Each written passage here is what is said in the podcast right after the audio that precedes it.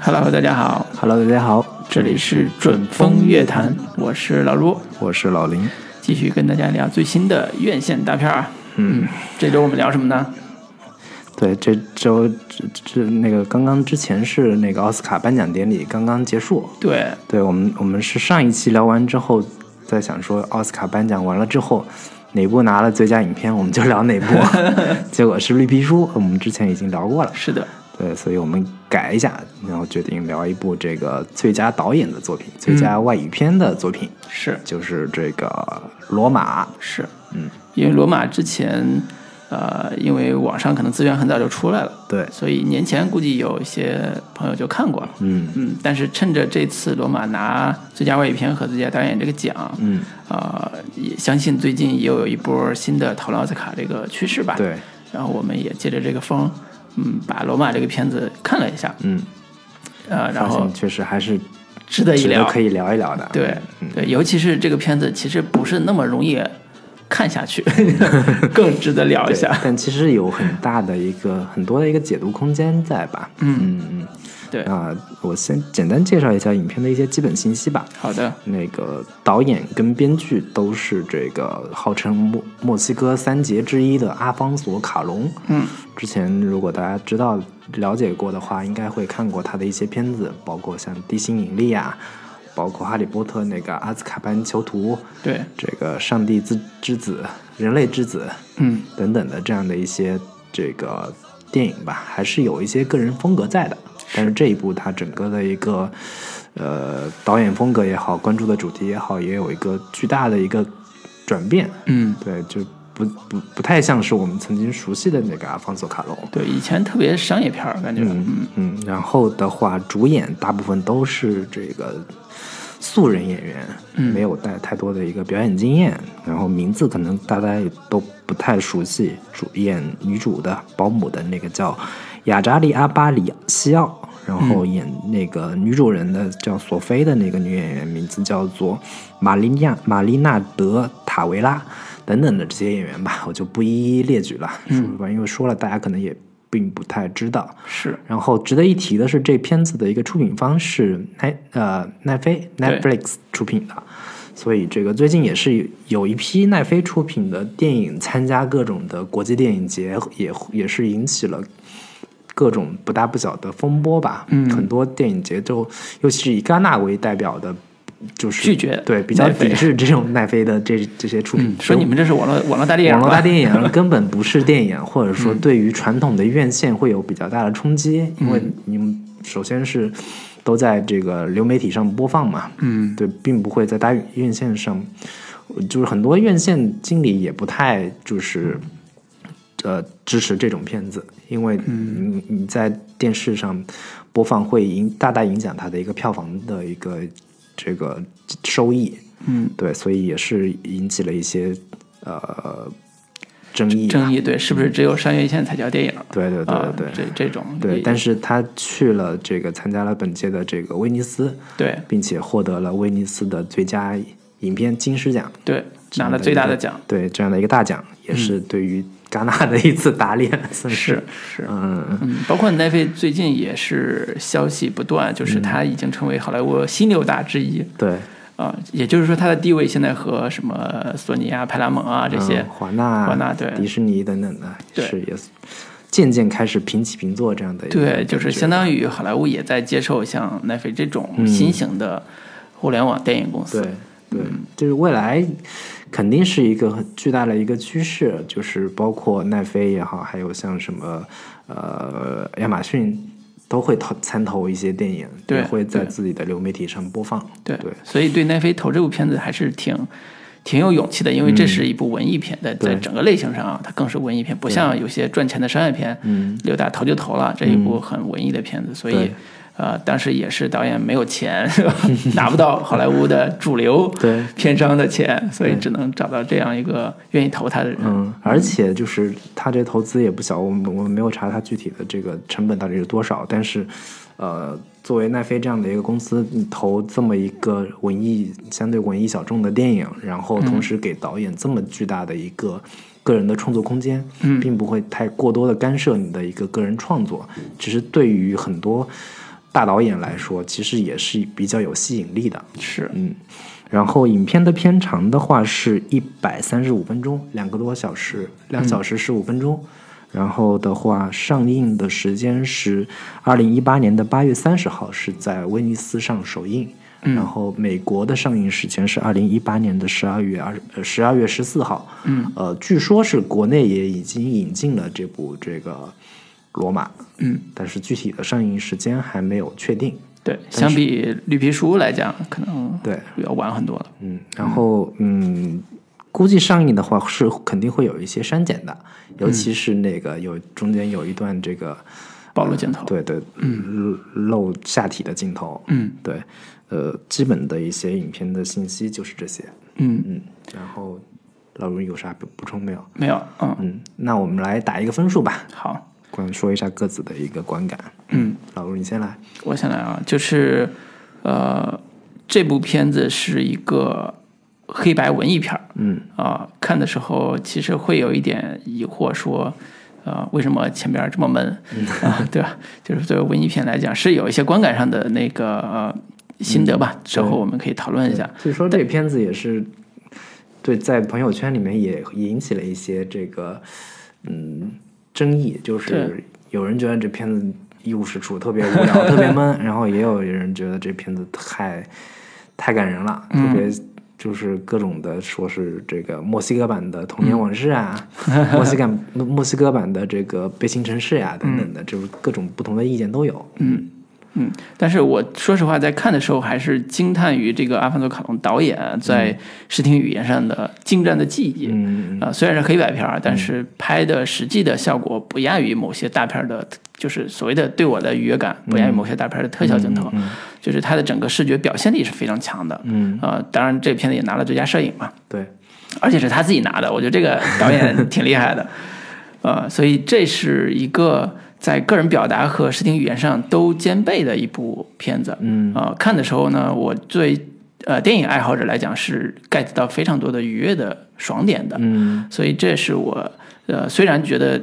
是呃有些地方有点闷，但是整个体验还是不错的一部电影，啊、我整体给到片子是八分儿，哦啊、其实是一个。嗯，相当有高的一个对分数相当高的分数，因为我从阿莫多卡隆导演做一个商业片转型，拍了一部大文艺片儿，嗯，而且呃也获得了他自己的所谓的收获吧，嗯、这种感觉是有一种呃大导演找回初心的感觉， 就是能看出来说他自己在所有的技巧成熟和嗯娴熟之后。他愿意讲一个跟他自己私人相关的故事的时嗯候，表现出来的创造力，这是我觉得挺意外和挺惊喜的吧。嗯嗯嗯，所以我整体上还是推荐大家看，而且呃，推荐一些喜欢文艺片的呃这个朋友，嗯啊、尤其是喜欢，比如说我们之前讲了好几次毕赣嘛，对嗯吧？大家如果大家都是毕赣的粉丝，我也推荐大家看，因 为你确定？闷是相似的，对吧？嗯然后有趣是喜欢电影的人才能 get 到有趣。嗯当然我，我们稍后会详细解读一些电影里边有趣的段落。嗯呃，如果感兴趣的话，也可以那个找来这个片子看一看。嗯，是。这是我想推荐的人群。嗯行，那我给这个片子打七分。嗯然后这个片子给我的一个感受特别奇妙，嗯，就是我在看这个片子的时候，是从头到尾都觉得有一点不耐烦，嗯就是整个片子也没有对我情感上有太大的一个触动。嗯但是呢，它的神奇之处就在于，它看完之后，我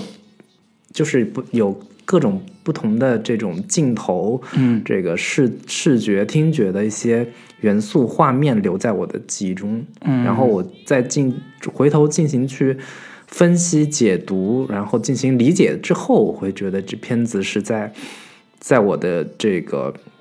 印象中，或者说在我的评价体系当中是比较加分的。嗯，就看完之后的感受，就看的时候觉得对淡淡的，但是对看完之后印象比较深刻，对有对些对，段看落。嗯完之后你你再去再去进行回想的时候，这片子会有一些比较呃神奇的、独特的、微妙的一个感受。嗯，然后的话，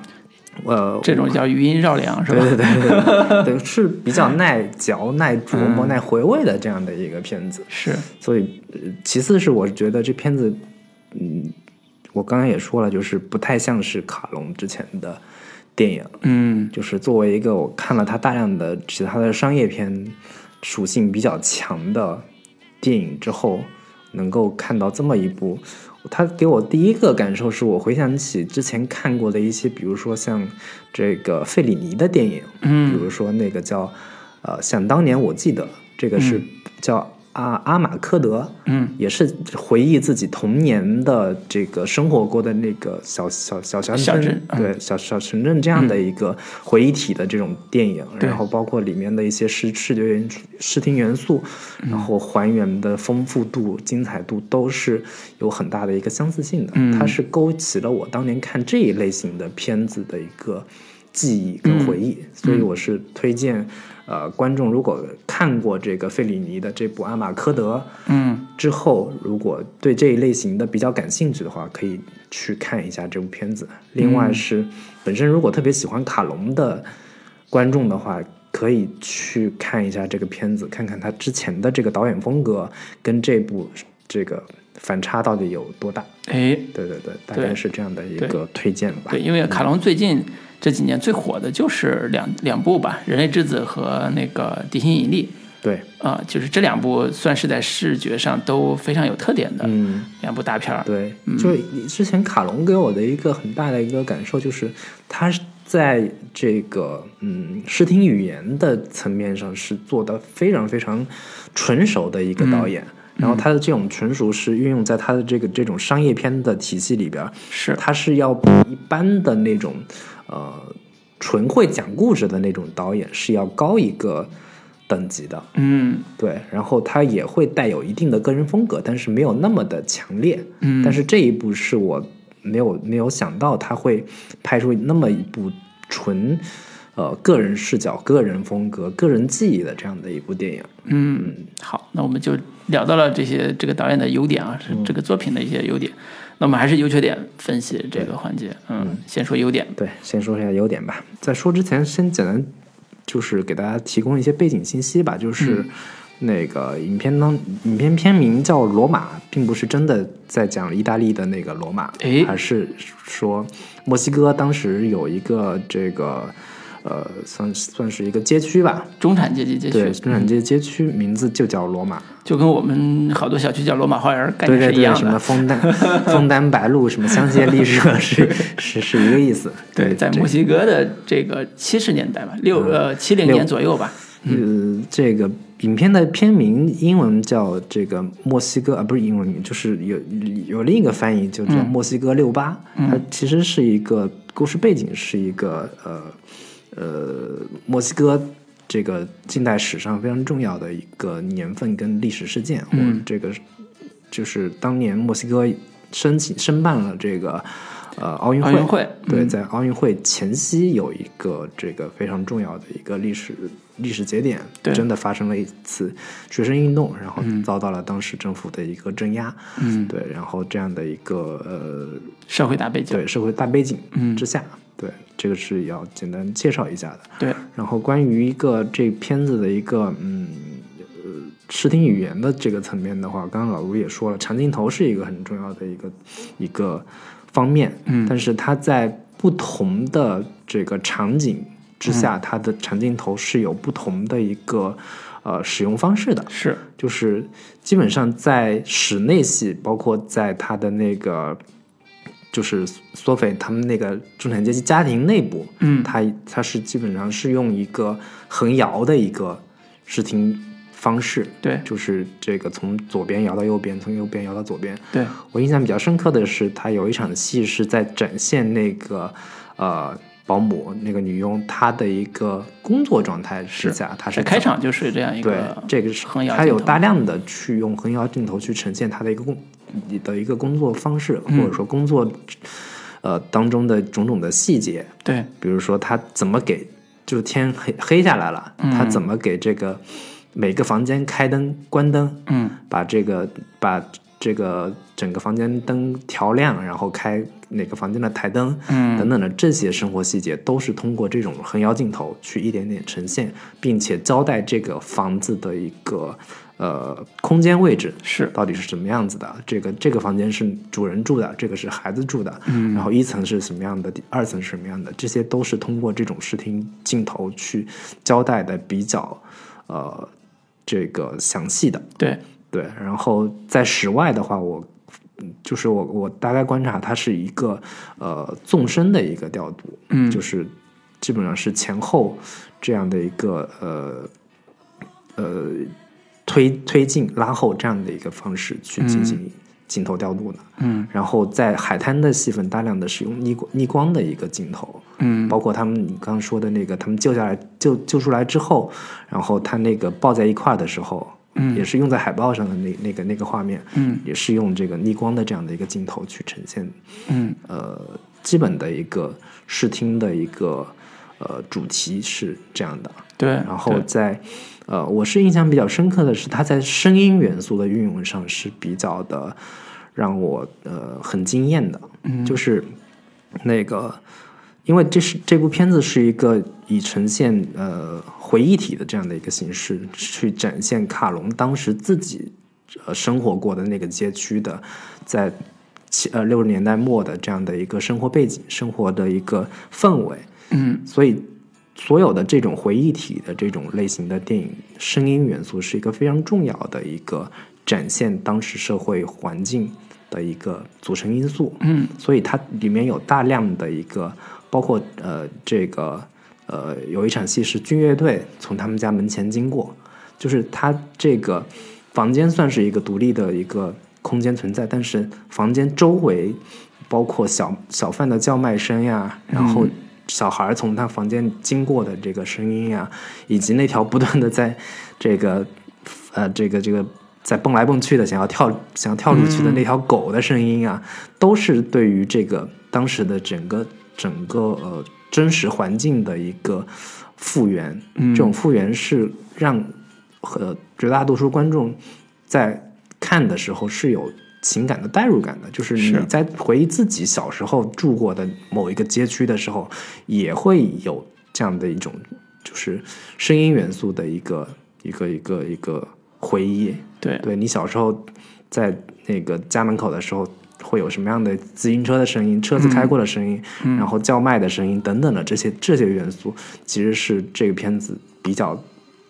呃丰富的一个呃听觉元素的一个一个组合。啊是，所以这个片子在从导演个人创作上来讲，他是努力通过呃重建的方式，因为这个好多街区现在已经不存对在了嘛，对，重建的方式完成了童年时代的一些现场感的回忆。嗯嗯就刚才讲声音这个部分是一个现场感、特别强的一个塑造方式。嗯呃，小小贩儿的叫卖声啊，包括呃，我印象里最开始他的声音处理都非常的有意思，就是呃最开始拖地的时候，嗯，呃能听到那个拖地的声音，对，但是镜头转出来之后会听到周围的鸟叫，嗯啊，周围很多的这种比较自然的这种这种声音。嗯然后等他们到了集市上的时候，嗯呃，就是中间有一个是，呃，保姆，嗯呃，克里奥他自己那个被人抛弃了，然后从电影院出来的时候，嗯啊、他坐在那个石凳上，然后旁边都是卖东西的，卖一些小玩具嗯啊、气球啊这种的小商贩。是啊、这些细节里边的叫卖声和生活质感对也做得特别好。对嗯，就是这是能明显感觉出来，导演在这个层面上是极其注重氛围的。嗯然后通过这种视听的组合的方式把，呃现场的那种气氛嗯给做出来。尤其是我觉得它特别好玩的地方是，呃，它几乎是呃以热闹来以热闹的外部的声音来塑造内心形象的。嗯比如说刚才讲的这个部分是呃呃雇佣的这个女女女呃算是女孩吧，克里奥，特别好她刚被男朋友抛弃，嗯然后她坐在凳子上等她男朋友的时候，嗯旁边都是热闹的人的吵闹声，对啊，卖气球干嘛就特别吵。嗯然后前面还有一个是呃那个屋子里边的女主人嗯索菲亚，嗯她丈夫抛弃她，出轨出轨的嗯时候抛弃她的时候，那个镜头是她面对的是迎面走过来的军乐队，嗯奏着特别聒噪的那种军乐，对然后冲着她迎面而过。嗯就是这两个镜头里边的人物情绪都是特别低沉和失落的，嗯但是外部的声音给到的给他的那个刺激又是非常强，嗯嗯所以这也是呃文艺片常用的一 种内心外化的一种方式。对，呃，这个可能是说到一个缺点的部分，就是我我个人是觉得他在里边的很多的这种嗯、视听技巧，嗯或者说这种表现方式，在某些场场景场次有点略显刻意的编排的这种成分在。嗯就比如说你刚才说的这个，有当你特别失落的时候，外嗯界特别的这种喧闹呀，来来衬托你内心的悲伤也好、寂寞也好，这种是特别常用的、特别典型的那种呃文文艺艺片套片路嗯式的这种套路。对，呃，看完就你刚才讲余音绕梁啊，嗯我也是好几个段落都是在脑海脑海里边儿一直在那儿，呃，在那儿回旋。嗯呃，其中很重要的就是它里边用了长镜头这种视觉表达方式，嗯去完去完成一个前景后景的一个叙事。嗯呃，比如说那个故事里边比较重要的一个情节是这个保姆，嗯，呃，要生孩子，嗯这一段情节其实是一个，呃，非对于保姆来讲非常重要的一个一个一个嗯其呃状态戏。对，然后前景就是保姆在护助产士的那个帮助下生孩子，嗯背景是一个小病床，嗯然后故事一开始是讲这个保姆怎么努力的生，然后孩子生下来之后，细节之逼真，让你觉得嗯叹为观止，因为孩子刚生下来那个状态，带着脐带那个状态嗯是、是非常的真实的一个、一个场面。然后孩子生下来之后，是医生就说死死胎医，生说没有呼吸了，嗯，然后接着就拿到他后颈，就是前颈还是那个保姆，后嗯颈是一张床，然后护士在那儿给他做人工呼吸和那个呃心脏复苏，嗯，整个镜头一气呵成，然后反复做人工呼吸的时候，那个保姆在侧身在看嗯这个孩子，最后救救治不及，就是已经死死了，嗯那个保姆又抱着这个孩子，嗯就是痛苦的这个样子。就整个镜头你，你你会觉得，呃，非常的自然主义那种拍法，嗯就是所有的细节都是按照自然的呃真实的真实的现实生活中的对对真实的那种方式去表达的，以及呃。这一段戏的那个镜头调度，只是在一个镜头内完成了一个焦点的转换。从前景的实实的时候，背景是虚的；背景虚实的时候，前景是虚的。类似这种方式完成了一个戏剧性事件。嗯就是这是一个呃，对于呃导演和整个的制作团队来讲，难度都非常高的一个东西。虽然看起来非常自然、非常真、非常真实，但是难度是非常高的。所以这种呃表达方式其实是这片子里边非常啊、呃我觉得非常常见的一种。一种方式，这是室内的，还有室外的。嗯，呃，他们在街上看到一些游行队伍的时候，嗯、前景是游行队伍里边那些呃所谓的军方的卡车，嗯、军方的人，背景是呃女主在在在那儿走，嗯、然后这两这个镜头跟着一直往前走的时候，一个画面叠加就叠加的意义就完成了，啊、嗯部队和一个个体在这个时代的环境下的一个表达就完成了，嗯所有这些细节在片子里边应该说是比比皆是，是就是长镜头这种语言呃运用运用方式也是比比皆是。嗯，然后它镜头内部的这种蒙太奇也好，呃戏剧性也好，还有所谓的表达自然意义的这种现实的渐进线意义也好，嗯啊、都完成的非常高。嗯，所以中间肯定是有特效的，在一些故事里边，包括最后我们。呃，看到那个海浪的那个救人那那一幕，也是一个长镜头。嗯，据说这这一幕也是用了特效的，嗯，但是现场看的时候，也就看的时候会觉得现场是毫无特效感，嗯，做的非常自然。是，包括开头的时候，那个她那个女主在呃洗地嗯洗地板的时候，嗯，那个水水不断的就是洒出来之后，那个倒影倒影是天空，然后整个天井的这个这个画面，然后那个水水的倒影当中，一架飞机飞过，那个飞机也是那个后嗯特期效做特的效做出来的，对对，所以我们看到，呃，阿凡达·卡隆作为一个好莱坞特效大片导演 出身之后，他拍这种片子，在用特效的时候几乎是不着痕迹的，对，完成了他自己想表达的那个呃意境或者叫主题。嗯，呃，这是一个个人技巧和个人表达，就是娴熟的导演最终呈现出来的样子。嗯，啊、所以完成度。在长镜头这个层面上，完成度是非常高的。嗯，我觉得这也是我们在看的时候愉悦感非常强的一个部分。嗯，呃，因为我们都，你确定长镜头对于普通观众来说是一个愉悦感很强 的？我觉得是我个人觉得愉悦感比较强的，因为我每次在看这个镜头的时候，呃，总会想他在运用这个镜头的时候，他想表达那个主题焦点在哪儿。嗯因为长镜头有时候是运动的，有时候不运动的。就刚才讲深海那个是不运动的，也有非常多的运动的镜头。那它的整个的起起起伏落伏，它整个过程中间要表达出来的那个情绪到底是怎么样的？长镜头的一个核心的，你你判断一个长镜头好不好的嗯一个很重要的、很关键的一个呃判断标准，就是它传达出来的信息量是不是足够丰富。对，对，它就是一很多时候就是拙劣的长镜头，就是光就是镜头长长， 但是交代的信息量还不如几个剪对剪辑的对来的丰富。嗯，对，很多是长镜头暴露出来，就很多文艺片真的特别讨厌，就是暴露出来导演调度水平的匮乏和对演员表演的匮表演的僵硬。对就这是长镜头最大的问题。嗯 但这个片子里边儿，我举几个例子，就是长镜头它带来的不同情绪。刚才讲生孩子这个情绪是嗯真实且惨烈，嗯就是这是一个静止长镜头完成的一个情绪感的表达。然后在海滩那个那个救人这一段长镜头，其实是一个特别嗯壮烈的一个情境，就是人在自然大浪潮中去救，就是保姆要救那个孩子，就是你看到。海浪一层一层扑过来的时候，那种时间不间断的时候，那种震撼感，其实是很清晰的。还有一个长镜头，我印象特别深是，啊，他在呃保姆在去选婴儿车的时候遇到暴遇到暴乱，嗯他们从那个呃呃商店下来的时候，嗯先是看到街上特别乱，嗯，然后镜头对着那些在呃所谓的暴乱的那些人在呃、打嗯对抗，对打枪啊干嘛的，镜头转到呃这些准备逃命的这些这个主角身上，嗯然后他们终于选择一个空隙，跑到了旁边一个汽车上，嗯准备开走的时候，镜头落在了一个女人抱着另外一个死被打死的男人身上，嗯然后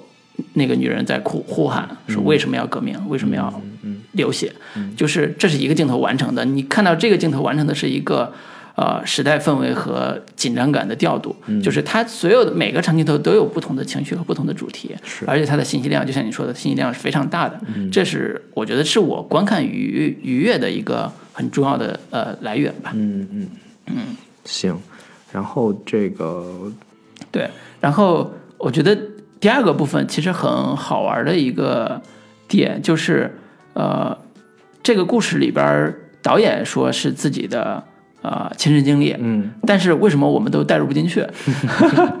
还是跟他的镜头表达方式有关系啊。第二部分其实想讲讲他整个的风格化处理，就是他是一个特别的梳理化的、特别的旁观者视角的在讲整个故事。嗯如果我们梳理整个故事情节的话，发现这故事情节其实特别简单，特别特别简单，呃，就是一个女主克里奥，嗯啊、她是一个保中产阶级家庭的一个女佣，对嗯，对，然后她遇到了一个呃，渣 男，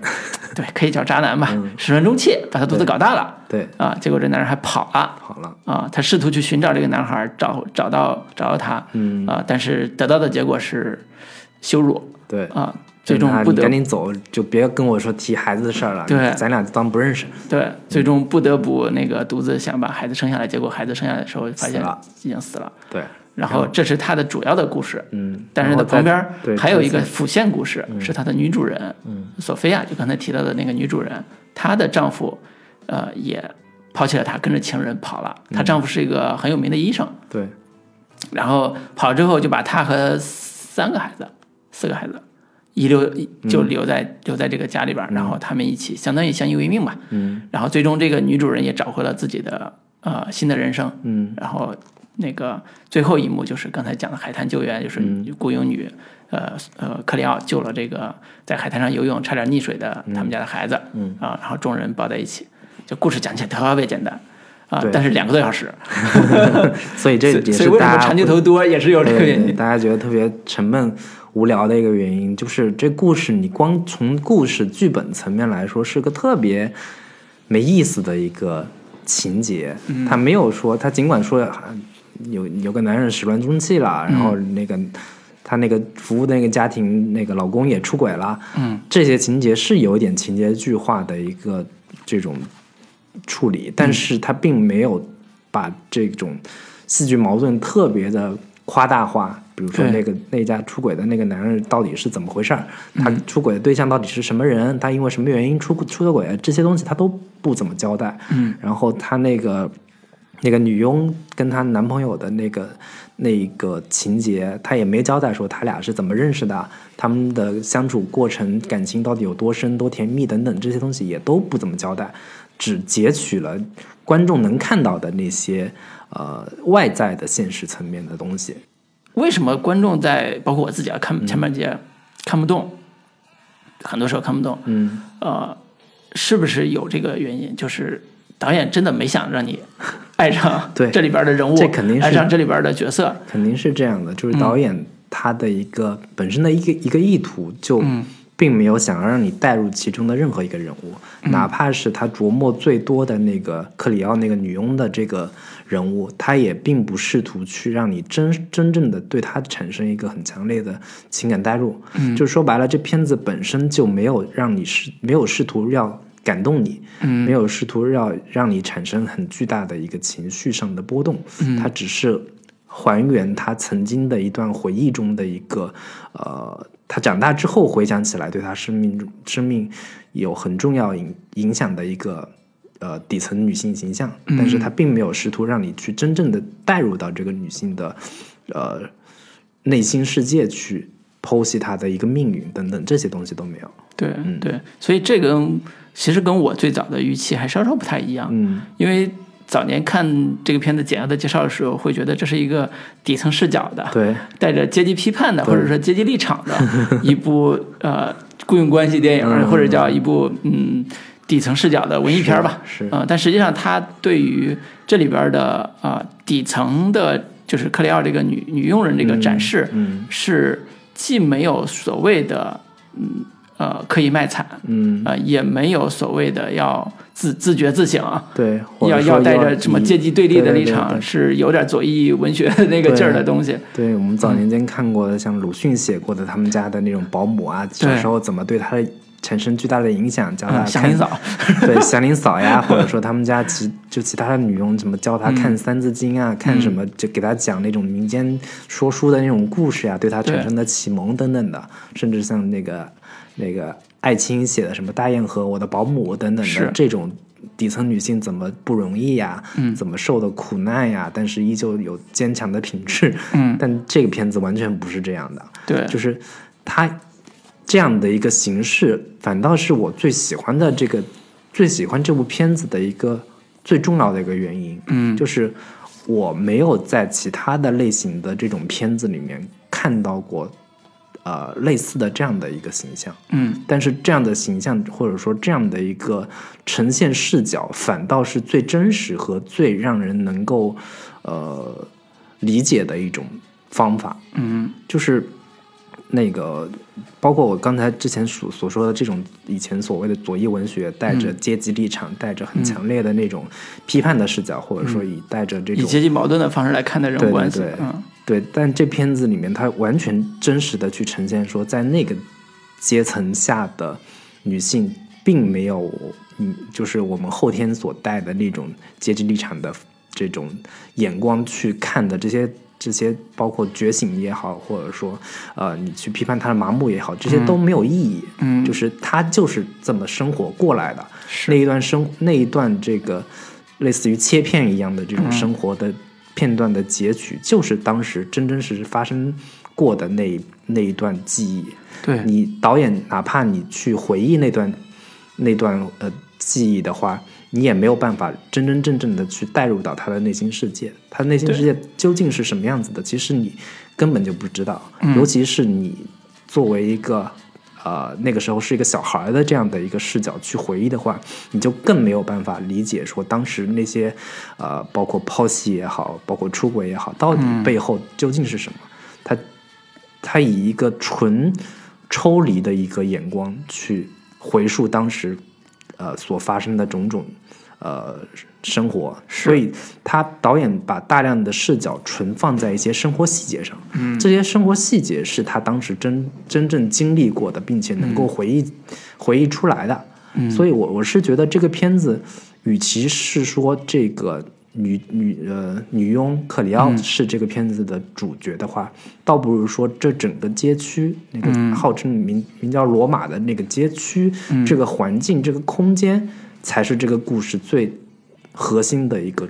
主角，是是最导演真正想想对对表现最的那想个表部嗯现的这个这个呃故事的发生地跟背嗯景，对。对，所以这个部分也是很好玩。就是我们刚才也提到，你提到费里尼啊，早期嗯的片子，其实我个人会觉得它更像，呃，或者说早期的我期待的更像是呃，意大利当时的新现实主义那一批的，比如说《投资自行车的人》啊，嗯对呃，甚至包括维尔托蒂啊，类似这种，就是那种底层视角的，呃。黑白也是黑白片儿嘛，就是黑白片儿，然后底层人物，然后在这种时代的二战之后时代的背景下，嗯嗯挣扎生活的这样一个一个工人阶级，嗯，呃立场，嗯，就是那几乎是意大利新现实主义，几乎是影响了后来所有几乎所有的底层视角的叙事，嗯，就是包括到现在很多我们看国内的拍底层的，嗯，甚至包括贾樟柯，贾樟柯都带呀着当年意大利新现实主义这种视角和立场。对就是所谓的底层不容易， 底层被时代抛弃。对，带着强烈的同情，对或者说带着强烈的对时代的批判，对对这些东西。但是这个片子里面，我觉得几乎它是有意的屏蔽掉，或者说是有意的极其克制的，不要去呈现这样的一种态度跟本身的个人的主观的一些情绪在。对对对，所以也能看到说，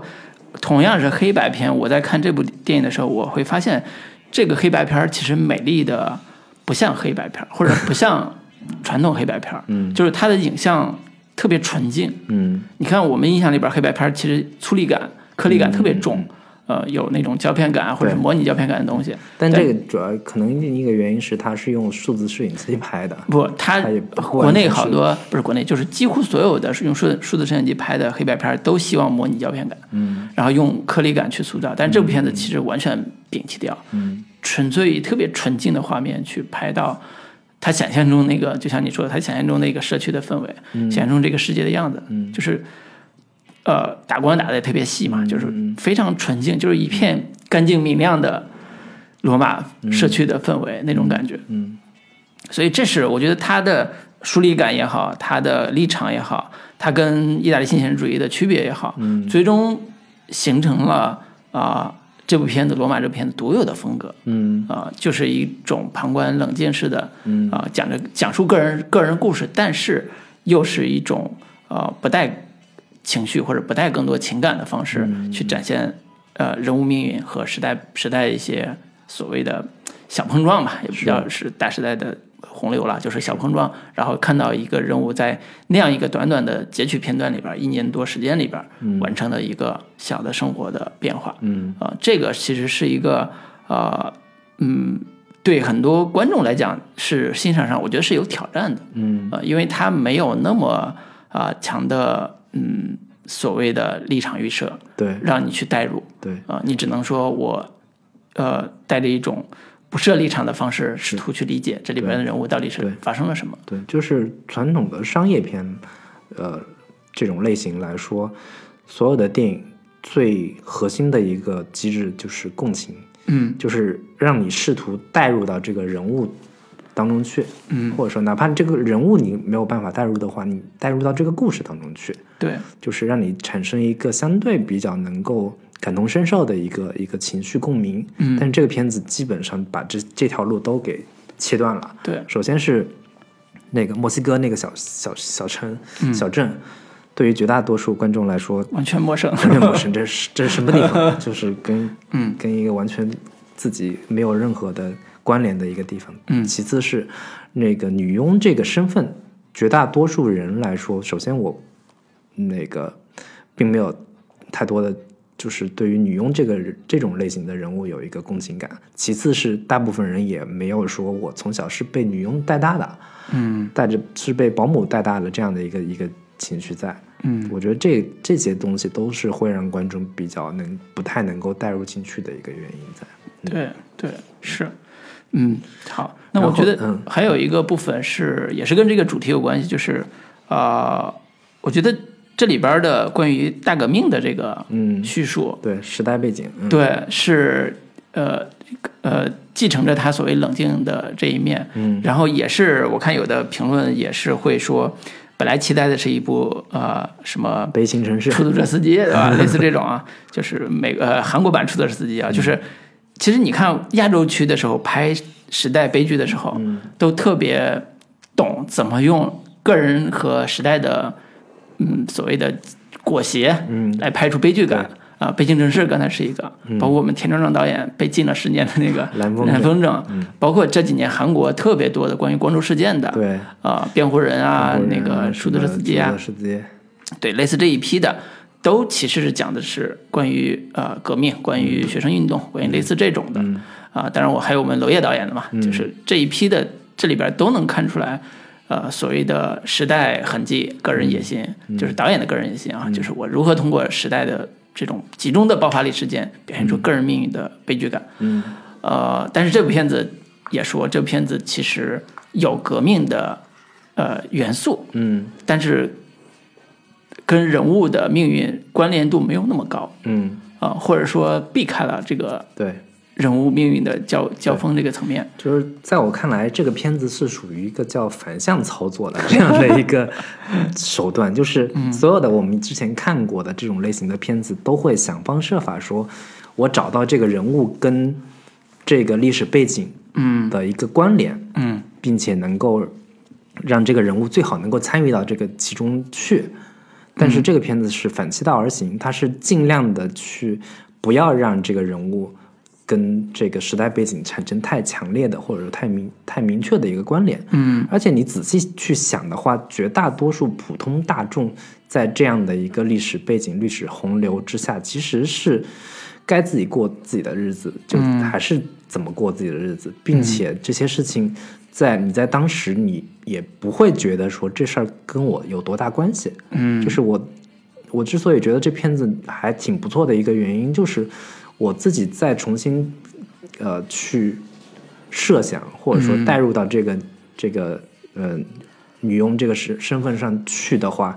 如果是我的话，我也不觉得这些这些事情跟我有多大关系。嗯我如果处于这样的一个阶层的话，我没有办法去理出一个线索，说这些事情是跟我有关的。对我只能关注到我自己的这种一亩三分地这些日常琐事上去。对对，所以这也是呃。我觉得这套叙事就是所谓的革命叙事啊，包括呃所谓伤痕文学、商业电影这套叙事，中国观众其实非常的熟悉，嗯所以在看这部片子的时候，这种陌生感，就来自于它有同样都有这个事件，嗯但是不往这个方向走，对嗯然后你看到的还是一个女人她的命运，一个女人在这个时代下她的命运，所以这是也是观看上一个比较奇特的一个感受吧，嗯嗯，对，或或者说，我觉得可能稍微有点类似，就是我们你刚才提的娄烨导演的那部《颐和园》，嗯，他是纯把这个历史背景作为一个纯背景存在，但是嗯，你你可以去。自己找到这两者之间有什么联系，但是他的视角还是更多的纯集中在一个女性个体的呃身体感受上，嗯，以及精神感受上，但并不一定是那个呃历史事件对他产生多大的伤害，而是真实的个体，嗯，那些男人们对他的一个、一个造成的情感的一个创伤，嗯对，然后另外一个点的话，我觉得这片子里面有其实有不少的一个嗯、隐喻层面的，或者说符号性的、可供解读的这样的一些呃元素，嗯其实是可以稍微简单聊一下。好，对，比如说这个不断出现的一个飞机，对飞过天空的一个一个一个意象吧。嗯开头的时候，那个水水水面上就是擦地板的那个那个那个水水的倒影，有一架飞机飞过。然后对当女主去找那个抛弃她的那个男人的时候，他们在广场上有一个训练的这个场景的背景天空上也是。有一架飞机从天空中飞过，然后结尾的时候，那个女佣从那个楼梯上走到天台上去，那个背景上也有一架飞机从那个画面上飞过。对，对就是关于这架飞机嗯会有什么样的特殊的一个隐喻，或者说我们不它其实可能根本也没有什么特别的隐喻，只不过导演在回忆他自己的童年的时候，想经起来常了对经常会有飞机从 从从脑袋上飞过，他觉得是一个他嗯童年的一个记忆的一个符号吧。嗯嗯，我没有看到说飞机最后代表成实体的意义，我只是觉得飞机是一个很浪漫化的想象，嗯，就就跟我如跟我小时候看飞机的感受其实是一样的。是，就是我小时候如果在家，在我们非常偏僻的一个小镇上，嗯啊、中原小镇上，然后抬头忽然看见一架飞机从天空飞过的时候，那是一个特别浪漫的事情。对，嗯，因为或者说都会在想象说哪天我能坐上这个飞机， 对或者说这些对飞机上都都坐了什么人会对坐飞机？对，对，尤其是会觉得飞机，因为太小嘛，你只能电视上可能看到那种全貌飞机，哎在那个太在那个仰仰头看天空的时候，会看到非常小，然后它画着长长的尾巴，然后在天空飞、飞过的时候，所有的想象都在那个上面会出现。就我觉得这个是。呃，很童真的一种感觉，但是可能没有特别实体的这种指向性的对结果啊。对，或者说我硬要去产生一个联系，或者说过度地解读一下，就是飞机可能代表的是一个外外部世界，或嗯者说更宏大的一个远方的这样的一个意象在。但嗯是女佣这个人物，她可能一辈子就生活在罗马这个小街区里边，嗯或者说更局限的是生活在她那个中产阶级家庭这么一个狭小的一个空间内部，嗯她永远都没有办法真正的走走出去，嗯到外面外面的世界看一看，嗯，我觉得可能稍微会有这样的一个呃含义在吧，嗯是，我对里边有一些印象还意意象还挺挺好奇的，就是嗯那个女佣在克里奥在那个医院嗯啊、呃检查身体的时候，嗯呃，然后医生医生那个检查完了，嗯啊、那个他的女主人那个索菲亚就说你你先在婴儿房看会儿婴儿，我嗯去那个跟医生说说话说说话。然后他在婴儿房看婴儿的时候，那种初为人母的那种欣喜感，嗯，刚刚开始，突然地震了，嗯啊，然后镜头拍到了地震震动的画面，嗯啊，然后这时候切切了一个特写，就是啊、天花板上的碎石落在婴儿箱上，对啊、那个保温箱里边的婴儿还在熟睡之中，嗯，然后上面就满是碎石，嗯啊、这是一个非常自然主义的画面，就是你觉得那种是呃自然的不不确定性和无常的力量，对，以及很多生活细节，就是当真的发生地震的时候，其他的人。包括普通的以墨西哥小城的人们都赶紧跪下祈祷，说赶紧这个赶紧一过个去老吧。太太带着个闺女说：“我们赶紧跪下祈祷吧，对对对对 而不是找个地方赶紧躲起 来。”那女孩说：“我们赶紧躲起来 吧。”不是，她说老太太说：“不，我们要跪下祈祷。”对，然后接着下一个镜头就是切到了一个十字架上，嗯，然后三个十字架在、呃野外的那种对那种镜头，然后这个一个是生小孩的这种小孩的生命的意象和十字架的意象是切在一起的，嗯，就这种对对撞感是特别强烈的一个意象的一个完成，是，呃，所以以至于到了这个呃佣人克里奥要生小孩的时候，出来是个死婴的时候，嗯一下子又把这个地方跟刚才这个段落又联系上了，嗯，呃，包括中间还有大火的那个，对对对，那个那场大火的戏还印象挺深刻的。对对对，就所有这些视觉的东西，嗯，它虽然在情节上可能没有那么好的建构起来说，哎，这情节就是这个意思，嗯，但是所有视觉的东西你都能通过符号的完东西把它完成起，完成到一都个在指向着说，最后那个孩子的命运可能就是死亡了。对在就这片子其实到后半部分，笼罩着一股死死亡亡的气息，息， 对 死亡的阴影。对，对包括这个十十字架也好，这种嗯婴儿的那个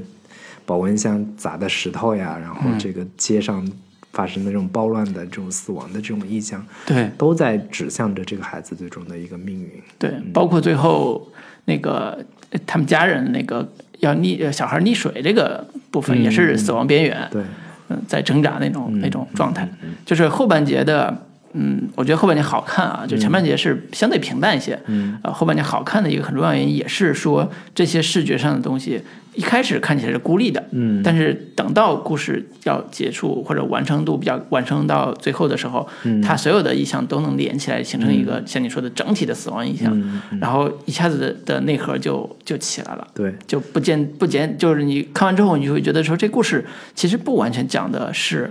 呃呃，克里奥和这个索菲亚她两个女人的故事，嗯，而是一个呃个人与死亡的一个更深的主题，在在这个里边还产生了很大的作用。嗯，所以这样的话，这个故事的内核一下子就就又深刻了，对不像之前说啊，这是一个始乱终弃被始乱终弃的两个女人的命运故对事。嗯对对，所以我觉得这片子其实是挺适合二刷的，就是嗯、呃你第一次可能看觉得哎这故事有点儿平淡，有点儿无嗯聊。但是你二刷之后，你你抛掉说我去看一个这个多么跌宕起伏的故事这个想法之后，你去欣赏它的一个呃镜头调度，嗯，去欣赏它的一个视听语言的一个呈现，去欣赏它的一个呃这种意象的一个处理，会发现这部片子呃跟你第一遍看的时候会有不一样的一个观感跟感受吧。嗯，是的，行，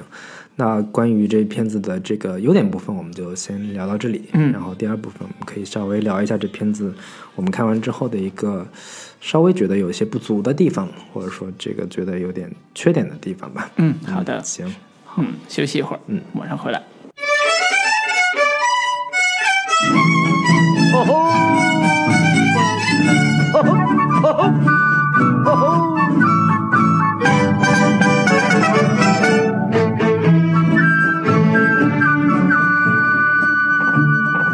Dicen que por las noches nomás se le iba en puro llorar.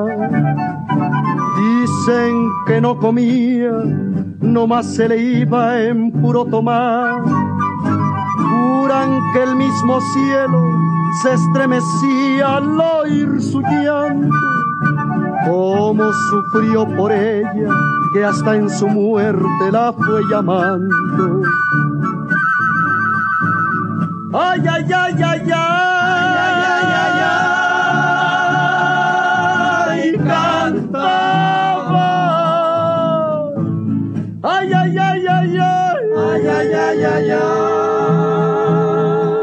ay. Gemía. Ay, ay, ay, ay, ay. Cantaba de pasión mortal, de pasión mortal, moría. Ajá, ajá.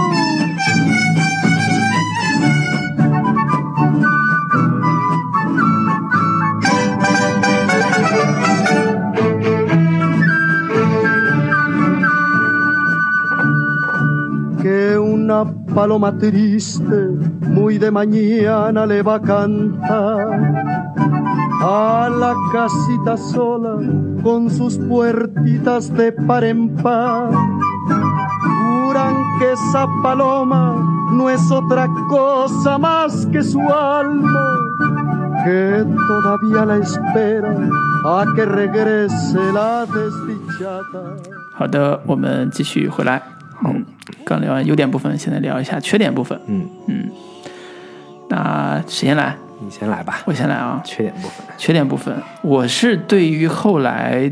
呃，片尾的时候出现的那一次，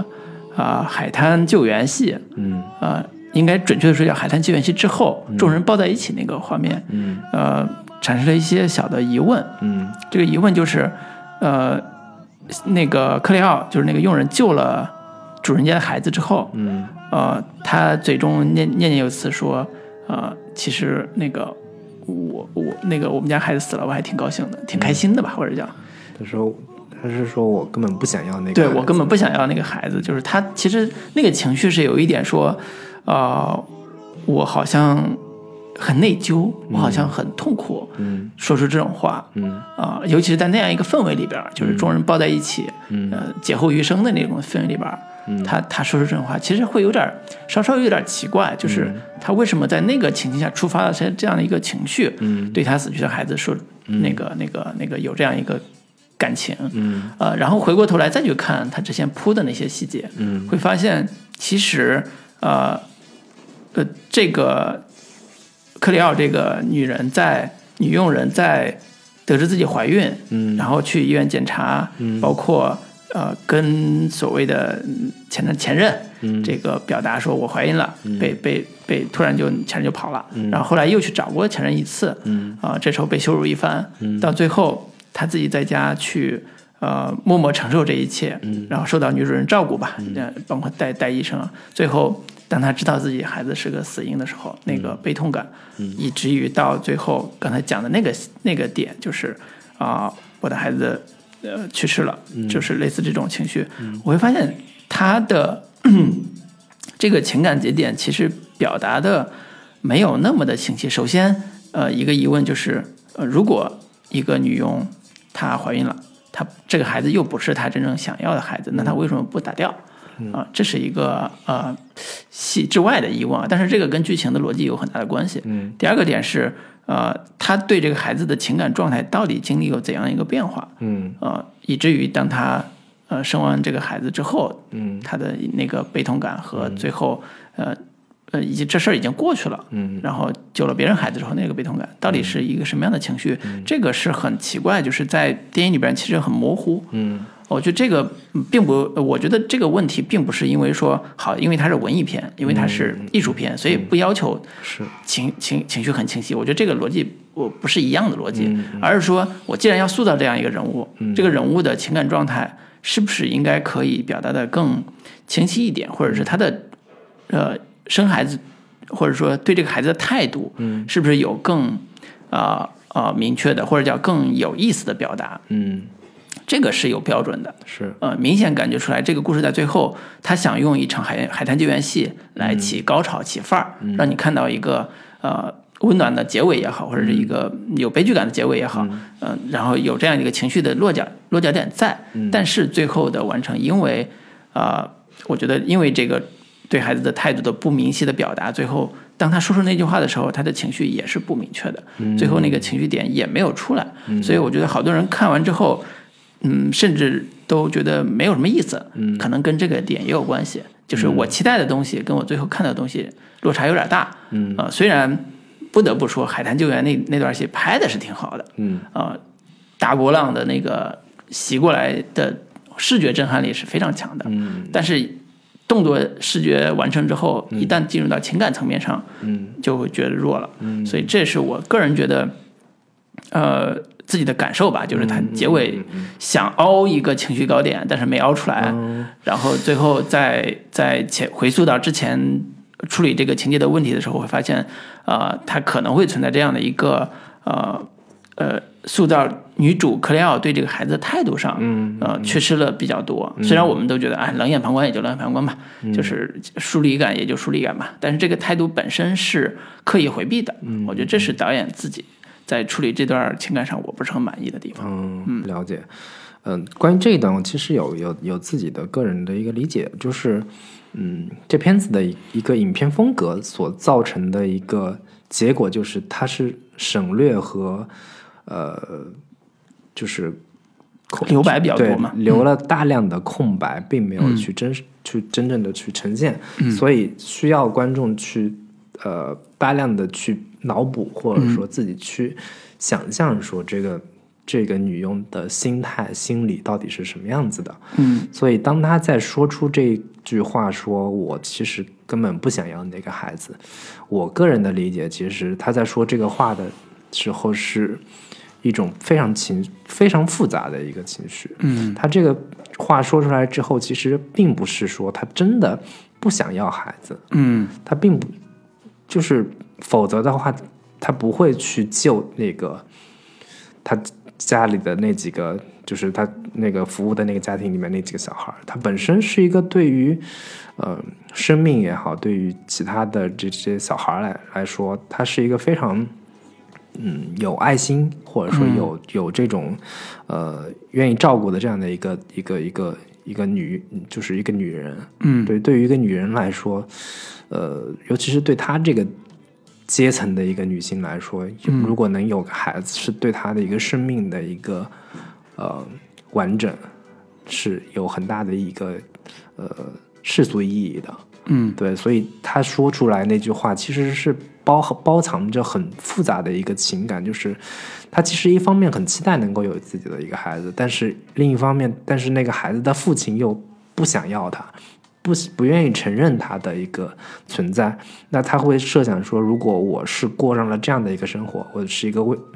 单亲妈妈，嗯，我是一个女佣，然后还带着一个孩子，这孩子未来的命运会是怎么样的？他可能也是一个很悲惨的一个境遇。他其实脑子里面浮现过，可能就是在救这个他这个。那个那个索菲那两个几个孩子两个孩子的时候，他脑中其实闪过很多这种画面，嗯，就是那个孩子如果没死的话，或者是怎么样子的。那现在他死了之后，他其实是带着很强烈的一个痛苦和悲伤的情绪在的，就是这种悲伤的情绪是在他看着那个孩子死在他面前的时候，是给他内心造成了极其巨大的一个情感冲击跟伤害的。嗯那这种伤害其实是他一直压抑跟呃这个呃压抑在自己的内心内心里边的。嗯那他通过救孩子的这个这个行为，是把他的这种情绪给彻底释放出来了，嗯所以他才会说出那句说我我其实根本不想要那个孩子。那我我的理解是他不可能不想要那个孩子的。嗯他肯定是想要那个孩子的，只不过他的遭遇的这种遇人不淑的这种情况，让他没有办法真的好好的要一个孩子。那我们去设想一下说，假如他那个孩子生下来了，嗯会是一个什么样的生活？他带着一个那个未婚未婚怀孕生下来孩子，住在一个自己服务的那个家庭里边儿，他未来的人生可能会因为这个孩子发生一个巨大的改变呢。嗯这些这些东西都是可能需要我们自己在那个脑补脑补回去的。所以我在看那场戏的时候，其实他的一个情绪高点对我来说是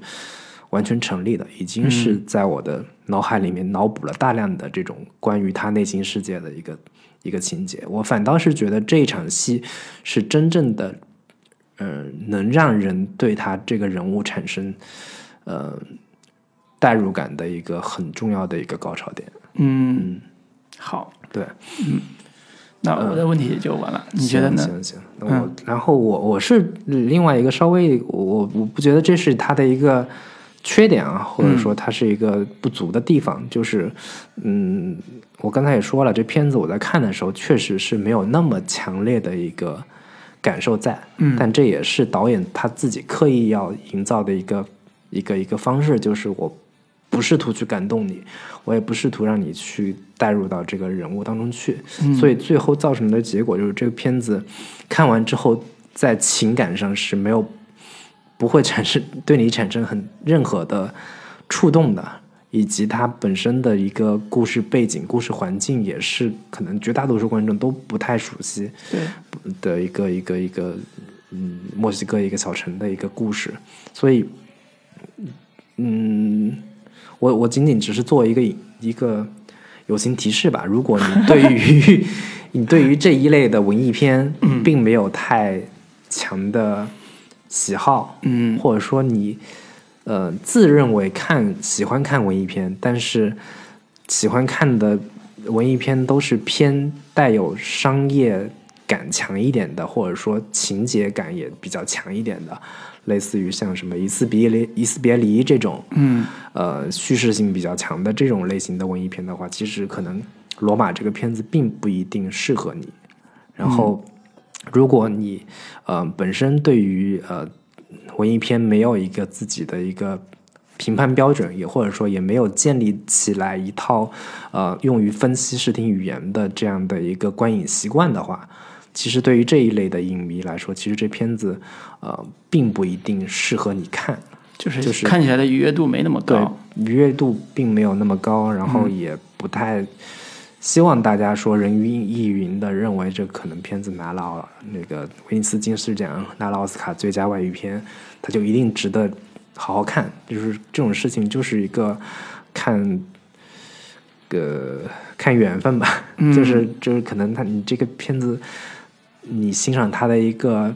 契机还没有到，然后对你硬要去看，就觉得因为大所有人都看，我就必须得看一下。然后看完之后也没看出多好来，但是还是对得硬硬要说它有多好。我觉对得这个可能未必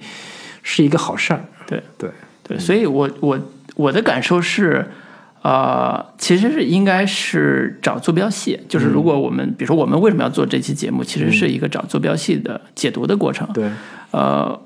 这一类的题材和表达方式，其实相对于我们中国内的人观众来讲嗯是比较陌生的。那我们可以找坐标系来对应它什么什么表达方式是我们不陌生的。嗯比如说，如果罗马是由侯孝贤拍的，嗯侯孝贤拍《童年往事》的风格拍了一遍罗马，嗯那我们接受起来就毫无障碍，嗯因为他讲的是一个少年嗯在童年时代与经历的事儿，嗯然后这种事儿也是他有也有很多长镜头啊，但是他是静止长镜头更多，嗯他表达出来一个家庭嗯在这个时代面前的一些消失的呃情感嗯啊、逝去的人啊，消失的情感啊，嗯那些回忆的东西嗯啊、有一些个人色彩的情绪情绪在里边儿，嗯，那我们就完全 get 到这个呃电影所有表达的东西了。是啊、那如果对比侯孝贤这种文艺片的方式的话，《罗马》其实是另外一种啊、其实挺我觉得挺欧化思维的一种一种一种呃自然主义的状态，嗯因为你看它里边的家庭关系是相对比较淡的，比如说即便是呃女主人家出轨，但是我们也看到女主人对她孩子的关系也没有说特别的夸张，说因为你爸走了，我们要咸鱼命了，我们要自己要努力怎么着怎么了？没有，中国式家庭会出现特别极致的家庭关系，但是这个片子里边其实表现出来的家庭关系还是相对比较自然的，嗯甚至到了最后，女主人自己呃个人呃情绪缓过来劲儿了，然后跟这帮孩子还说你们要跟爸爸写信。啊、告诉他们那个我们的生活怎么样？当然有一点儿那那个，不是就是用孩子要挟 吗？但呃是 其实那用个孩状子态来这个拴住你。对，但是其实那个时候他表达的意思就是我我们都已经要过这个坎儿了，嗯我们要表达出来我们的对于新的生活的一种态度，嗯，就是他这种表达方式是非常非常怎么说呢正面的一种心理问题的处理方式，或者说比较偏向于中产阶级式的这种，就是有家庭教育，就是对嗯受过呃知识分子教育的这种感觉的一个、一个一个状态。其实你看这种教育方式跟我们国内的这种，如果呃妻呃妻子发现丈夫出轨了，丈夫跟着小三儿跑了，嗯教育孩子的方式绝对是截然相反的，绝对是一个非常非常反差非常大的一是种方它式。里面有一段情节是说，那个把孩子带去海边，嗯，是因为这两天你你爸爸要来收拾对东西，要来收拾把东东西西拿走。嗯，这要是换成国产 电影或者是这反正这种类型片子，肯定哪还给你对 我给你腾对出时间来，你收拾对东西，早日把你所有东西丢到街上，你自己拿对去吧。不得大吵一架对对对嗯罢休才行。就是包括这场戏完了之后，他们回到家，一个呃横横扫的一个镜头就是书架被搬走了，嗯书放在地上，所有这些镜头，这个镜头跟之前的很多在屋里边扫过镜头比，嗯明显又又落寞了很多，又又空了很多。嗯但是女主人用自己新开的车，用自己新的生活方式，又填补了这些嗯这些所谓的缺失的部分。就是你可以看到说，这是一个特别呃西方式的，或者叫有一些现代文明的这种这种东西的素质在的一个家庭关系。呃，所以为什么我们觉得陌生，是因为他的家庭关系是一个跟我们不熟的一个语境下出现的一组家庭关系。嗯，呃，包括佣人啊，包括这种、都是非常不熟悉的，所以我们看的时候会有很多障碍在这里边。哦，可能西方观众会会更好一点但我吧。嗯觉得，其实其随着这两年，就是是吧，中国人民生活水平的提高，嗯，人民的这个物质水水平也大大的提升之后，嗯嗯，就是很多现在父母所所受到的教育也都是偏西式的，嗯然后呢，家庭关系上也会偏西化一些，对同时孩子也从小可能很多家庭也都会有保姆呀，对有佣人呀，这对这些都会越慢慢更越来越越接近那一套嘛，对，所以我是觉得在这种电影的观看上，其实呃，我们不单要看到它陌生的部分，还要感受到它陌生背后所带来的一些不同的嗯情感、不同的呃社会组织关系，甚至说我们呃很多女性观众在看这部片子的时候，首先感受到的是。呃，男人都是大猪蹄子 吧，就是两个女生，两个女女女生女女或者叫女人都面临了情感背叛的经嗯历，然后最后她们自己还得到了一些温暖的呼呼应。这个可能跟他本身最后这个片子的一个主题也有一定的关系，就是嗯它是一个偏女性主义向的一个电影，是就是以完全是呈现这个那个女佣人作为一个故事最核心的一个女性角色，嗯，那女性所受到的伤害绝大多数都是来自男性，这嗯是一个女性主义电影常用的一个。套路，对我们之前看过了，像什么《末路狂花》呀，对，也都是说男人全是王八蛋，嗯全是渣男，然后这个对我对女性造成的伤害，拍拍屁股就走人了，嗯，然后都是偏负面的形象。这片子里面也有大量的这样的一个呈现，包括他那个父亲，还有嗯对那个始乱终弃的这个前男友，嗯，然后包括他们去那个参加那个宴会的时候，他也应该是也是那个佣人的视角看到的，有一个男人走出来，从后面抱住，试图抱住那个索菲，嗯然后索菲说：“你你你干什么？”那个反正就是拒绝了，对然后那男的就走了之后说：“你也没有多性感嘛” 之类的这种这种话，都是对于男性形象的某一种丑化。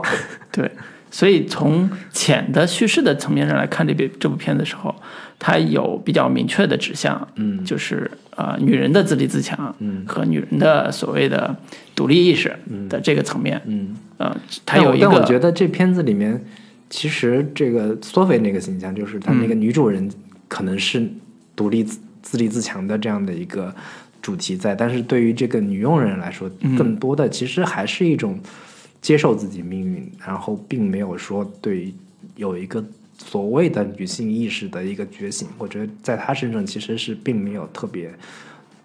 明显的呈现的，或者说这样的呈现是更符合这个人物的对一个对真实状态。对，就是反而不应该拔高它去对去做这个是新的变化。所以从这个意义上说，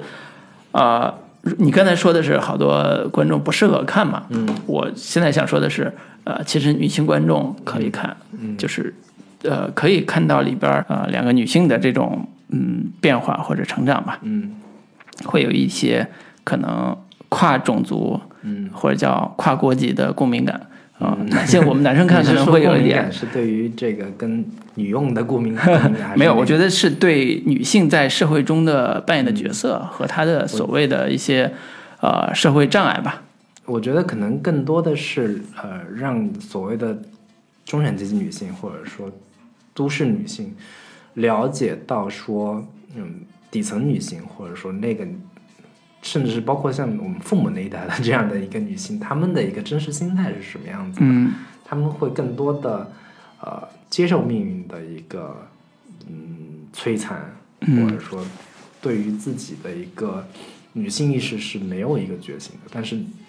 哪怕是没有觉醒的这样的一个女性状态，她们都是真实存在的，或者说我们应该抱着更多的一个。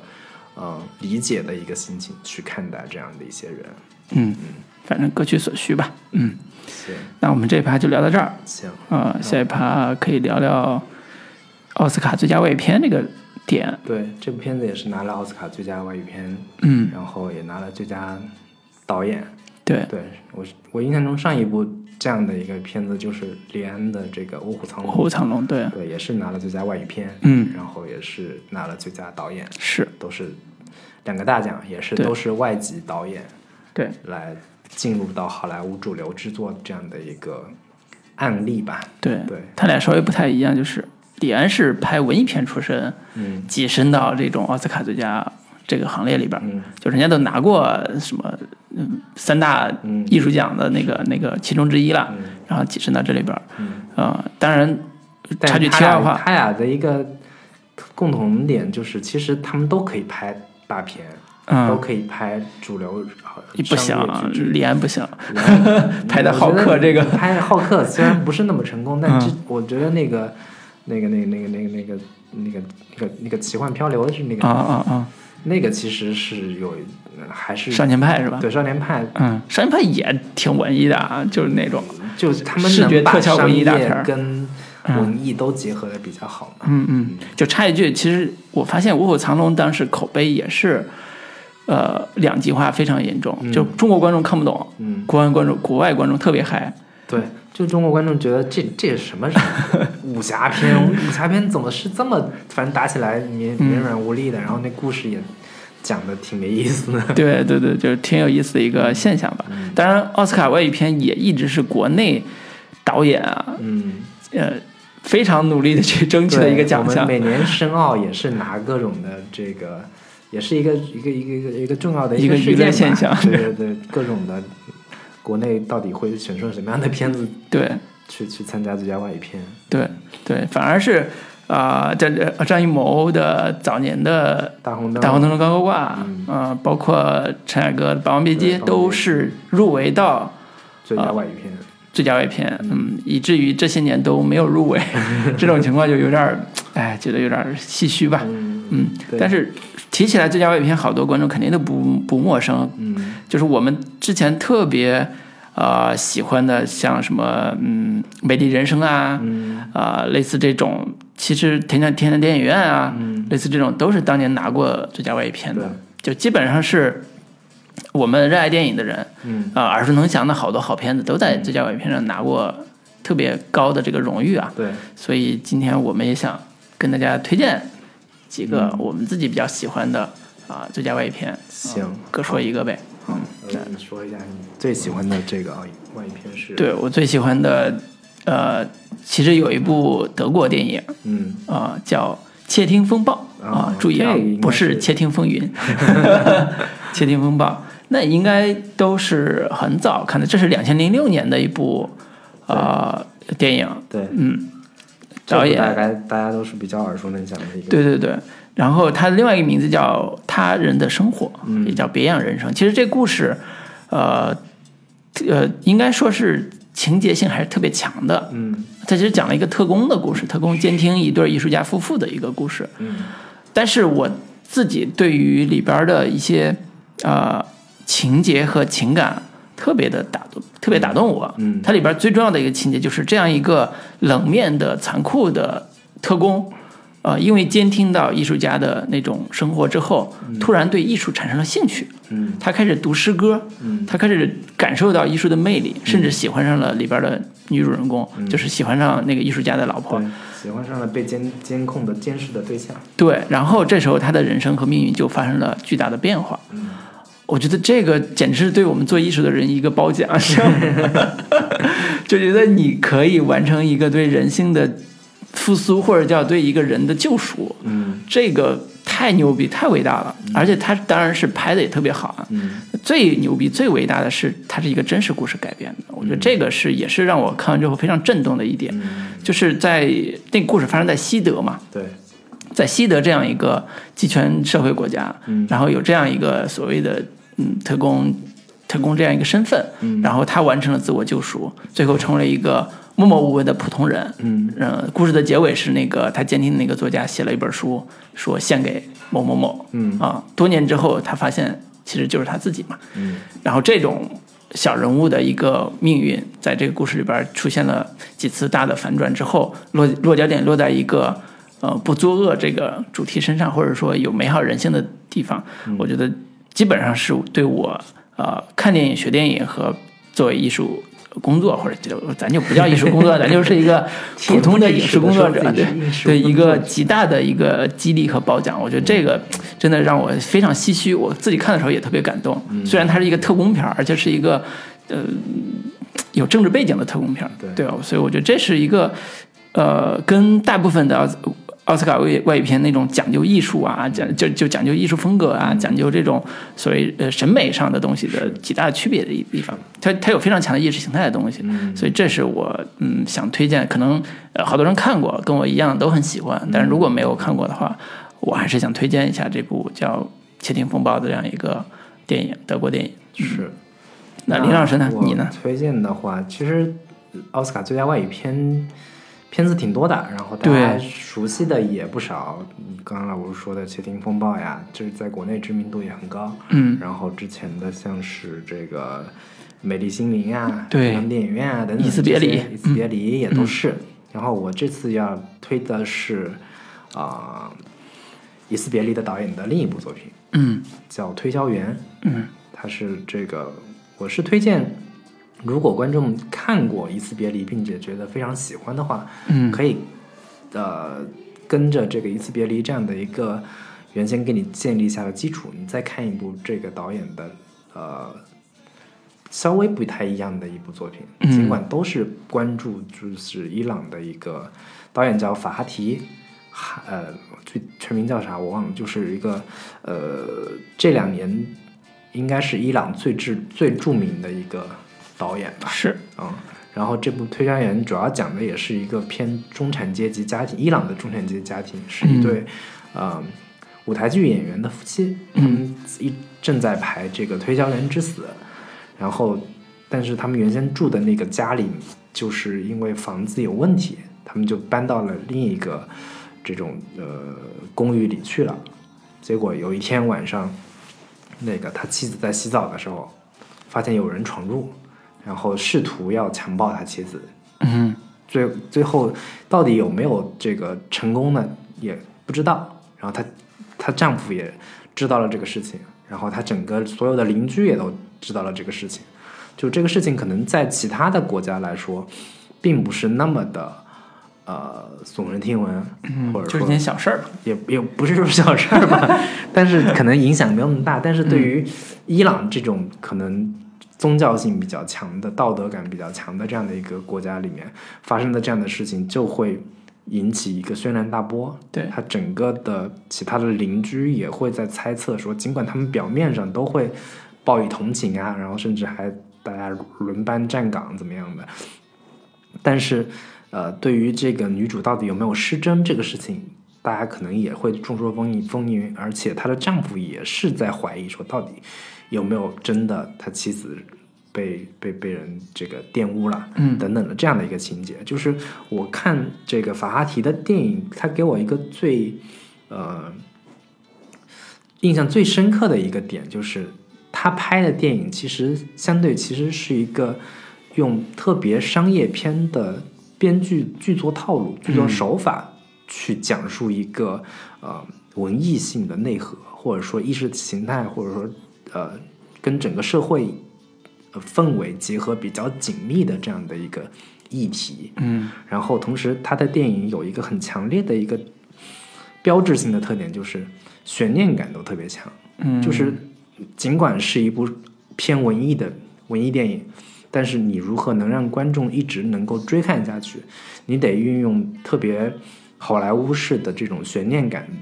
营造的方式，包括我们看《一次别离》也是，对，都会用这样的一个方法去呃讲述故事，并且能让观众很好的接受到这样的故事的一个呃让你一直追着看下去的一个原动力到底是什么？对，对我觉得这个是我看这部《推销员》也好，《一次别离》也好，都给我一个很大的一个启发，就是我们做文艺片，做这个相对有一想要做一些嗯有社会表达的一些东西，但是千万不要抗拒在叙事上能多一些这个让观众能够代入的，或者说能让观众有感同身受的一个呃商业元素吧。对，对，他处理的故事大部分都是按照情节剧的方式去对构建的，嗯，就是以情节为推动这故事的方式去完成。嗯但是他做的好的地方，我就觉得是把人物关系的张力做得特别好。就《一次别离》也是嘛嗯对，就是一个小的困境，嗯然后一次纠纷，嗯然后把几个人都裹挟进来，嗯。然后在这个呃这个裹挟之中，又把人物的那种焦灼感、那嗯种痛苦，又能展示的特别特别有张力。嗯啊、我觉得这种表达方式是一个特别见功力的一个一个一个表达方式，嗯其实跟戏剧的概念是对非常像的。他很多都是从戏剧上所呃学习到的一些剧作方法，嗯，很好的帮助他进行这一整个故事的主题的表达也好，叙事的推进也好，都特别的流畅，但是对又不 low。对对对，所以这是他在呃，你你看这两部都是伊朗题材，准确说是发生在伊朗本土的这种呃小人物或者是中产阶级吧，这种这种一些困境，对，在这上面去做做故事。所以在在我们呃经常批评奥斯卡这种、呃各种啊、叫什么选片有问题啊，包括这次那个、呃、今年也是被今年说必是须输这什么种。小年呀，对对没有对什么对特别好的片子。对，包括但是你看，其实奥斯卡给了呃这个导演两次最佳外语片，嗯，就是刚才说的那个推销员是一个，伊斯别里也是一个，嗯就连续两年能拿到这个奖，其实呃说明，而且伊朗跟美国关系也不怎么好，其实嗯也一般，呃，说明这也是视野的问题，在奥斯卡最佳外语片这个选拔上，他视野我觉得相对还是比较开放的，嗯嗯，我倒是我之前看那个戴锦华老师，嗯他每年每次说到这个奥斯卡电影或者说奥斯卡选片的这种视野的时候，他会用他运用的意识形态批评的一个方法，就嗯觉得所有的奥斯卡电影都是带有强烈的政治呃影响的，或者说政治目的的，对，就是都会嗯就是跟当三年三大的也是嘛，对，嗯跟当年的这整个的世界局势，对美国社会的一个社会思潮，嗯，当年的整个的一个整体的一个呃政治的一个影响，都嗯会对于奥斯卡有非常大的一个影响在。嗯对。所以这片子就是这一就每一包括今年的这些奥斯卡电影的话，都会多多少少的反映或者说展现了美国当下的一个社会社会思潮、社会背景到底是一个什么样的一个潮流。是，是，所以也希望说，除了我们想每年都关注最佳电影、最佳影片之外，啊、最佳外语片也是一个很好的窗口，对对对呃，开开拓展一下我们对于电影的理解，嗯啊、那最后我稍微简单说两句我最近看完的奥斯卡的最佳奥斯卡提名的这几部片子吧。嗯，跟今天稍微有一些相关的，就是女性题材的片子，今年入围最佳影片的，包括除了我们今天聊的这个《罗马》这部电影，带有一些女性色彩在，嗯然后另一部就是《宠儿》，嗯，三位女嗯，并且拿到了影后的这样的一个大奖，对，然后还有 Emma Stone，然后还有一个那个那个谁来着，忘了名字了。然后这片子是号称是一个呃好莱坞版的宫斗片，嗯，但是真正我们看过这个《甄嬛》呀、《芈月》呀、是《延禧攻略》呀，跟跟我们《嬛嬛》这些比起来，这些宫斗其实特别小儿科，嗯，但是那个导演是之前拍过《龙虾》。然后风格化特别强烈的这么一个导演，是然后这片子整个看下来，我觉得也挺有意思的一部片子，也完全不闷。然后呢，里面这个 Emma Stone 的表演，我觉得也挺不错的，就是跟她之前演我们看过的其他的这些角色，包括《爱乐之城》呀等等的，感觉比较的呆板的一个演技，就只会瞪着大眼睛，然后相对比较这个刻板化的这种演技，在这部片子里面，我觉得是有一个比较大的提升。嗯，然后同时那个导演的导演风格在片子里面也还挺。独特的，他运用了大量的鱼眼镜头这样的对一个方式 去对，很呈现奇怪的一对对对个视觉画面，对，嗯然后包括配乐也是一些很很现代音乐的那种配乐，大量的这种杂音感的这种，对就是像什么呃，有有点像恐怖片的配乐方式，嗯就是那种呃，就是像像像像锯木头这样的一些声音，嗯不断的出现在这个电影里面，然后很多的一些镜头语言的塑营造都还挺挺耳目一新的，是挺挺独特的，我觉得可以推荐大家看一下这部《宠儿》。嗯，然后另一部的话，可能相对口碑也没有那么高，但是是，呃，最后是拿了一个最佳音乐的这个《一个明星的诞生》，是 Lady Gaga 主演的，也是也是之前好莱坞一部这个经典电影的一个翻拍，对然后布拉德利·库珀是首次执导。当导演的这样的一个片子，然后嗯，可能整体的口碑也不是特别好，然后评分也不是特别高，但是，呃，我个人看完之后，其实观感没有那么糟糕，就是它跟那个《波西米亚狂想曲》最后拿了最佳影片嘛，都是一个呃偏音乐题材的这样的电影，然后它里面大量的音乐现场的一个呈现，我觉得跟雷德盖亚本身的一个、呃人物的一个身份还挺契合的，并且我觉得最后整个片子看下来，我觉得里面的情感还是比较真挚的。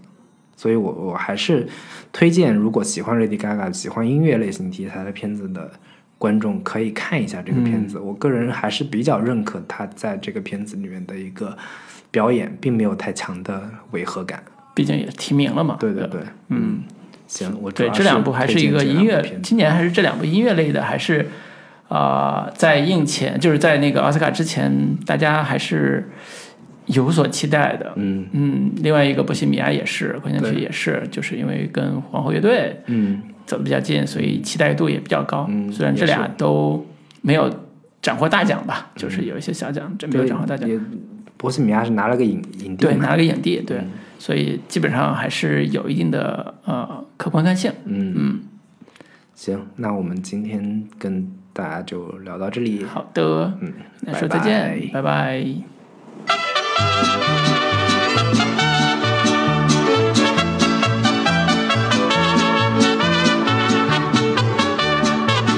al mariachi de mi tierra. En mi tierra tapatía voy a darle mi cantar.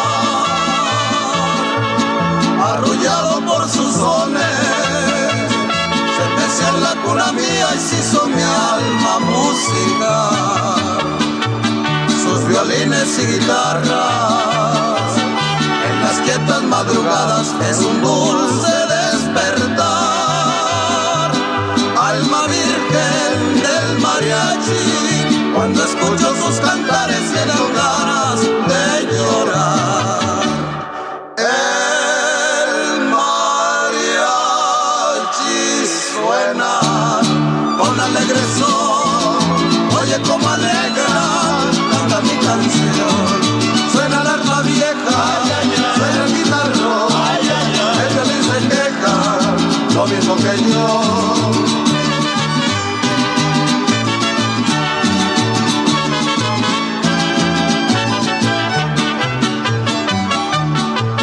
son sus torres catedrales, como blancos alcatraces, alcatraces al revés. En San Juan de Dios mi barrio, contempelo, beben claro, la tequila es mi mujer. El sombrero ancho es mi lujo, los mariachis son mi gusto pa' cantarle a quien yo sé. Ay, qué ti tan bonito. Ay, los altos de Jalisco donde somos los de ley.